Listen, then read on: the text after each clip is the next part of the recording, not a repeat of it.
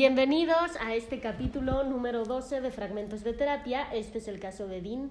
Y bueno, nos habíamos quedado en el capítulo anterior en que estábamos justo por tocar un tema que a Dean definitivamente le iba a causar conflicto. Eh, él tenía la respuesta, pero no quería dármela.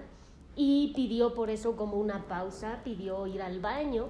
Pero en realidad es que no es que quisiera ir al baño, sino que simplemente quería seguir evadiendo su, eh, sus emociones, seguir evadiendo sus pensamientos y bueno, dentro de lo más importante que pensaba evadir era las sensaciones físicas de la ansiedad. Entonces me pidió ir al baño y bueno, cuando regresó, ya como mucho más dueño de la situación, le dije, ahora sí, dime, ¿de qué huyes? O sea, ya fuiste al baño, ya lo pensaste, pero yo sé que tú ya lo sabías desde antes. Dime de qué huyes. Y me dijo, pues es que huyo de mí, o sea, de mi verdadero yo. Huyo de esa persona temerosa, con poca seguridad en sí misma, que intenta ser el ajonjolí de todos los moles, siempre estar presente, siempre caer bien, porque no me gusta estar solo y entonces proyecto una personalidad fingida, pero en realidad pues no soy yo, todo es una máscara para fingir estar muy bien y para ser aceptado y no estar solo. Uf, me costó muchísimo decírtelo. Es que no sé qué embrujo pasa aquí, no sé qué haces, que sacas hasta los pensamientos que yo ni siquiera sabía que tenía. Pero bueno, da igual. En resumen, estoy harto de vivir conmigo, estoy cansado de estar con esta sensación por dentro que como que me quema o sea, y me viene cada vez que recuerdo que fueron otros quienes me dañaron, por culpa de otros es que yo estoy así en este momento. Y eso hace que sienta como este calor por adentro. Ok, Dean, ¿y cuándo más has sentido esta como sensación de que te quema algo por adentro? Pues así como hace poco, pues cuando Claudia me habló histérica, gritando como una neurótica, y cuando eh, para que tomara los medicamentos dijiste que, iba a llamar al, que ibas a llamar a la aerolínea. ¿Ok? ¿Qué tienen en común estas situaciones? Mm, pues, pues que alguien más tiene el control y eso seguro que me va a perjudicar. ¿Ok? Entonces, ¿qué sentimiento crees que es el adecuado para estos momentos donde sientes que alguien te va a perjudicar y que alguien más tiene el control. ¿Qué nombre le pondríamos a ese sentimiento? Pues no sé, enojo o miedo, ansiedad. Ok, entonces ese calor que sientes por dentro es que...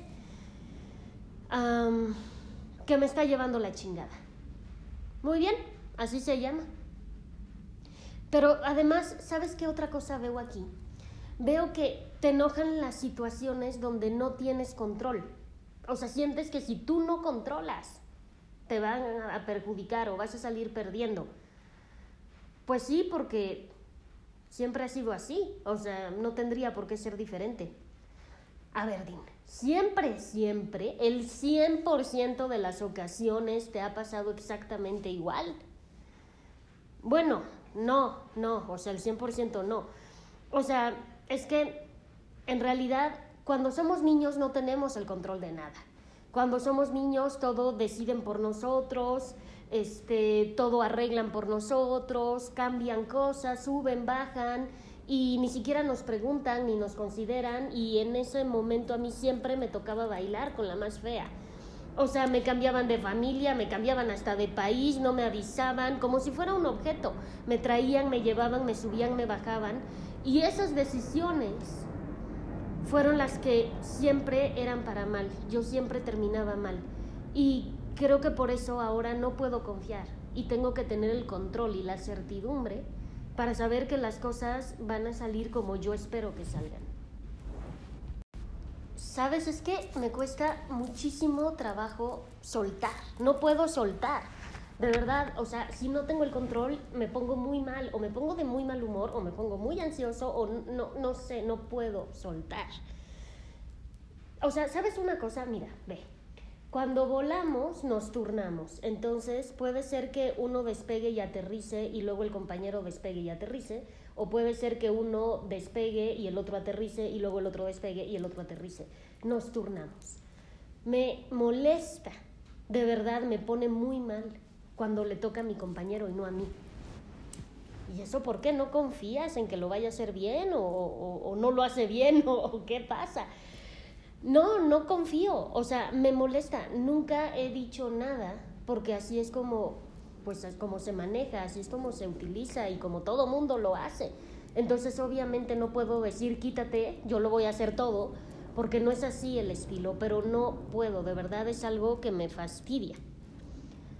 A ver, ¿alguna vez has confiado en alguien así net net? Pues sí, pero es que me ha ido mal, o sea, no han sido buenas experiencias. Ok, vale, pero independientemente de eso, ¿lo has hecho? Pues sí, o sea, pero es que en todo mundo que confío me fastidia. La única que he confiado mis cosas y no me ha fastidiado ha sido tú.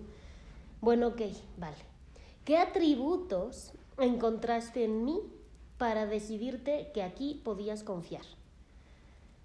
intenta buscar esas mismas cosas, pero en alguien de fuera. No, no nada más te concentres en mí porque un día yo no voy a estar.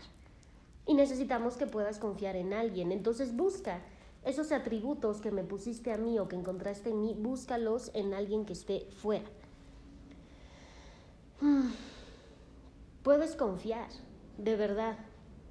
Y, y pues bueno, tú sabes que ahora te da miedo porque no te ha ido bien pero también sabemos que el miedo no está mal, se vale sentir miedo. Y también sabemos que el miedo nos está avisando de un peligro, pero cuando no hay un peligro y un riesgo, la verdad es que no pasa nada. No pasa nada si lo intentas un día. ¿Y sabes también qué? No sé, a ver tú dime qué, complétalo. El miedo, el miedo está en el pasado y las sensaciones físicas no pueden dañarme porque son recuerdos. Exactamente, ya le diste, ya aprendiste. O sea, eso es lo que justo yo quería enseñarte. Nuestro cuerpo recuerda con sensaciones físicas lo que tú sientes en el miedo. Esa sensación física que sientes es un recuerdo. No es que en este momento tengas miedo.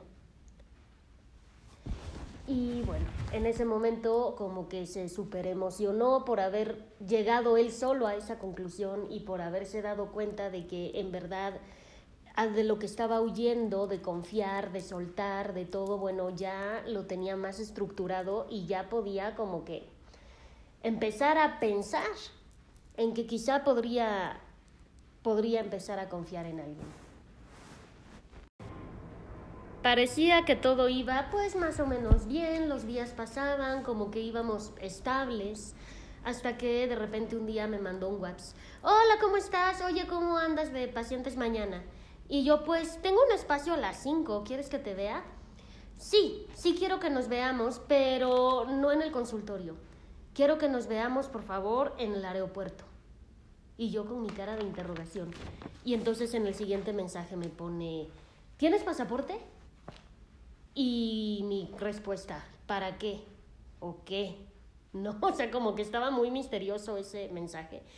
Y me pone, mira, mañana vuelvo a Quebec, acompáñame por favor. Es que no voy a poder. He rechazado ese vuelo varias veces, me reporto enfermo, pido vacaciones, hago cualquier cosa con tal de que no me vuelva a tocar. Esa misma ruta, eh, o sea, ese itinerario me mata, pero es que ya no puedo seguir haciendo lo mismo. O sea, va, me van a descubrir, me van a correr o no sé. Además, he decidido que quiero luchar, no huir. Y entonces necesito luchar, pero allá. No puedo luchar desde aquí. Ok, bueno, pues no tengo visa. Yo pensé que con eso ya me lo quitaba de encima y se acababa el tema, ¿no? y me dice, por favor, eso no es problema, o sea, no es ningún problema trabajo en una aerolínea, nada más dime por favor si vas a poder o no, acompáñame, literalmente te lo estoy suplicando, 24 horas te pido, 24. Pasadas las 24 horas ya nos olvidamos del tema, no pasó nada, te pago todo. Bueno, evidentemente el boleto de avión sí, o sea, eso sí, pero allá, o sea, lo que quieras te pago, lo que quieras, pero por favor acompáñame. ¿ok? Lo hice súper desesperado y lo sopesé, lo pensé, lo pensé y lo pensé, porque no era solo el tema de la agenda y de si tengo cosas que hacer al día siguiente o no, es que no era eso, era más. Recuerden que él estaba haciendo una transferencia conmigo, una transferencia donde él ponía eh, atributos o roles de madre en mí y atributos y roles de pareja también en mí. Entonces yo no sabía y no tenía claro hasta qué punto realmente sí quería que lo acompañara para contenerlo y que se sintiera como menos ansioso en un ambiente que para él ya era hostil. O hasta qué punto eran otras las intenciones. Entonces lo sopesé, lo pensé, lo pensé, lo pensé y dije, ok, hagámoslo. Entonces le mandé un mensaje que nada más decía, ¿a qué hora es el vuelo? Bueno, pues hasta aquí dejamos esta parte del fragmentos de terapia. Como vieron, sí me animé después de pensarlo muchísimo, sí me animé a acompañarlo, lo pensé como una exposición en vivo, que es una técnica cognitivo-conductual que utilizamos mucho para el manejo de fobias, en donde el terapeuta acompaña al paciente al lugar donde está su fobia, digamos. Si tiene miedo a los perros, pues lo acercamos a un perro. Si tiene miedo a ir a Quebec, pues lo acompañamos a Quebec. La idea es eh, que el paciente pueda exponerse a su temor con la contención del terapeuta para que no se desborde, para que vea que sí se puede y para que pueda aplicar todas las técnicas de relajación, todas las técnicas de cambio de creencias, todas las técnicas que se utilizaron durante la terapia. Es como ponerlas ahora sí en práctica. Entonces, bueno, yo lo pensé así, pensé que sería una buena oportunidad que no se me iba a volver a presentar y por eso la tomé. En el siguiente capítulo les voy a contar un poco más de cómo fue el viaje, cómo le fue a él, cómo se sintió y cómo lo terminamos. Espero que les haya gustado, los espero acá en el próximo capítulo. Saludos.